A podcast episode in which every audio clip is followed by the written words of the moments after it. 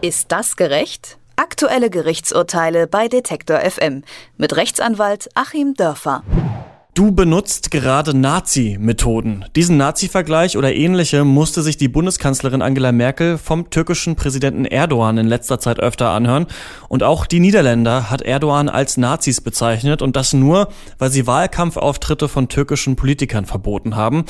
Doch darf der das überhaupt? Und muss sich Angela Merkel das gefallen lassen? Das frage ich den Rechtsanwalt Achim Dörfer. Schönen guten Tag, Herr Dörfer. Guten Tag, Herr Eisler. Ja, die türkische Regierung sagt, es wäre nur eine Warnung gewesen, diese Äußerung, da das deutsche Verhalten faschistisch sei.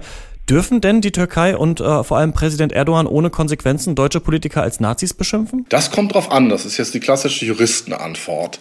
Vielleicht muss man mal diese Nazi-Bezeichnung so ein bisschen ausdifferenzieren. Ich glaube, es gibt da drei Weisen sogar, in der man das benutzen kann. Das eine ist so eine ganz lustige, so wie Leute, die Kommafehler auf Facebook korrigieren, sich als Grammatik-Nazis bezeichnen. Ich glaube, das ist dann auch völlig okay, wenn ich auf Facebook jemand anderes als Grammatik-Nazi bezeichne. Das gibt es in den USA auch, den Grammar-Nazi. Nazi und überhaupt alle Leute, die etwas übertrieben genau nehmen, damit anderen auf die Nerven gehen, die dann in diesem Zusammenhang als Nazis zu bezeichnen, ist sicherlich lustig. Darum ging es ja hier aber nicht. Der zweite Punkt, der hier schon so eher reinspielt, ist auf dieser Klischee-Ebene. Jetzt haben wir ja die internationale Klischeebörse, an der für die verschiedenen Länder ja so unterschiedliche Klischees gehandelt werden und im Aufsteigen und Absteigen begriffen sind. Und ich erinnere mich da nur an den Spiegeltitel, wo zu Griechenland da irgendein betrunkener Sotaki tanzender Mensch mit einem deutschen Touristen gezeigt wurde. Das ist eben das Griechen-Klischee. Das Italiener-Klischee geht anders. Das Franzosen-Klischee, da kann sich sicherlich auch jeder was bildlich drunter vorstellen.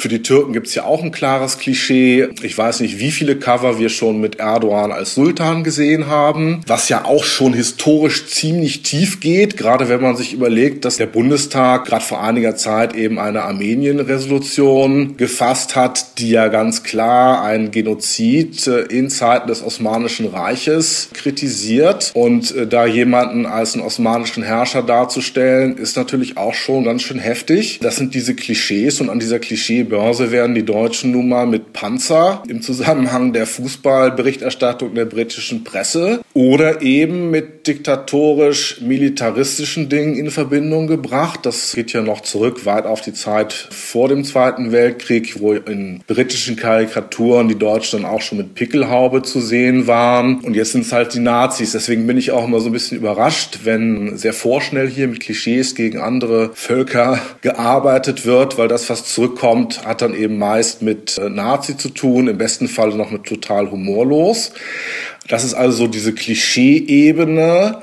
Und ich glaube, Erdogan hat eben teilweise bereits auf dieser Klischee-Ebene gespielt, die ich für sehr, sehr geschmacklos halte. Ich finde es auch geschmacklos, Erdogan als Sultan, als osmanischen Herrscher darzustellen, weil er eben nun wirklich bei allem, was man ihm schwer vorwerfen kann, keinen Genozid begangen hat und das auch nicht vorhat. Und das Dritte ist eben die Tatsachenbehauptung, die damit drin sein soll, auf einer historisch-faktischen Ebene, sprich wirklich der Vergleich bestimmter Verhaltensweisen, bestimmter Gefahren mit dem, was sich in der Nazizeit gezeigt hat. Das ist mal der Schwerpunkt sicherlich der Kritik von Erdogan. Und dann kommt es eben nochmal darauf an, wie das vorgebracht wird. Also wenn ich es gegen die Person richte und Frau Merkel als Hitler bezeichne, ist das eine klare Beleidigung, die sicher nach türkischem Recht auch bereits justiziabel ist. Wenn ich von Methoden spreche, geht es da eben nicht gegen etwas, was gegen bestimmte Personen gerichtet ist. Das ist nach deutschem Recht nicht strafbar. Ich darf also durchaus Stasi-Methoden meinetwegen der Staatsanwaltschaft oder der Polizei vorwerfen, wenn sie Verkehrskontrollen durchführt. Also dieser Methodenvorwurf ist dann vielleicht geschmacklos, aber eben nicht justiziabel.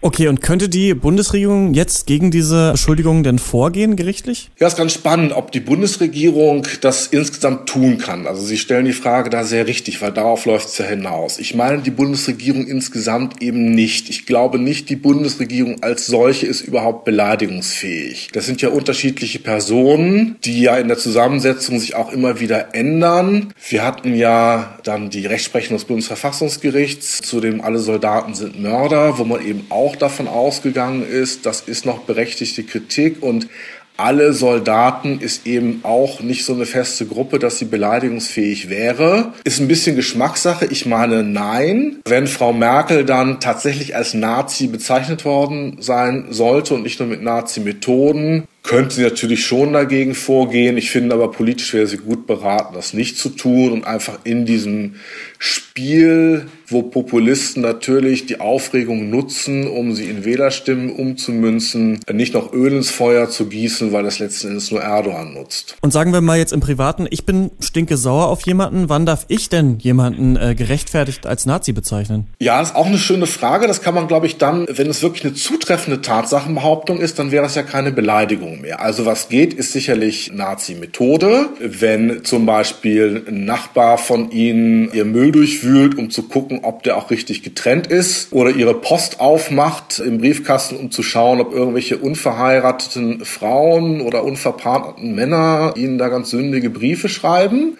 dann kann man so einer Person sicherlich Stasi-Methoden oder Nazi-Methoden vorwerfen. Als Nazi kann ich schon jemanden bezeichnen, der rechtsradikal ist. Ich denke, wenn Herr Höcke den Hitlergruß zeigt, dann kann man sagen, in der Sekunde hat er sich als Nazi verhalten. Und das ist dann auch eine Tatsachenbehauptung. Wir hatten hier in der Sendung den Fall des bayerischen Innenministers, der von einem tollen Neger gesprochen hat, als er über Roberto Blanco sprach und hat tatsächlich, als jemand ihn deswegen als Rassisten bezeichnete, das Gericht gesagt, jawohl, ist tatsächlich zutreffend, er ist Rassist, also jemand, der sich wie ein Nazi verhält, also extrem völkische, andere ausgrenzende Ansichten hat oder eben Nazi-Symbole verwendet oder mit denen rumspielt, den darf ich auch als Nazi bezeichnen. Okay, das bedeutet ja im Umkehrschluss, wenn jemand das nicht tut, dann dürfte ich das auch nicht. Gibt es denn da Unterschiede zwischen politischen Beleidigungen, wie jetzt Stasi-Schwein zum Beispiel, und Beleidigungen, die nicht politisch sind, also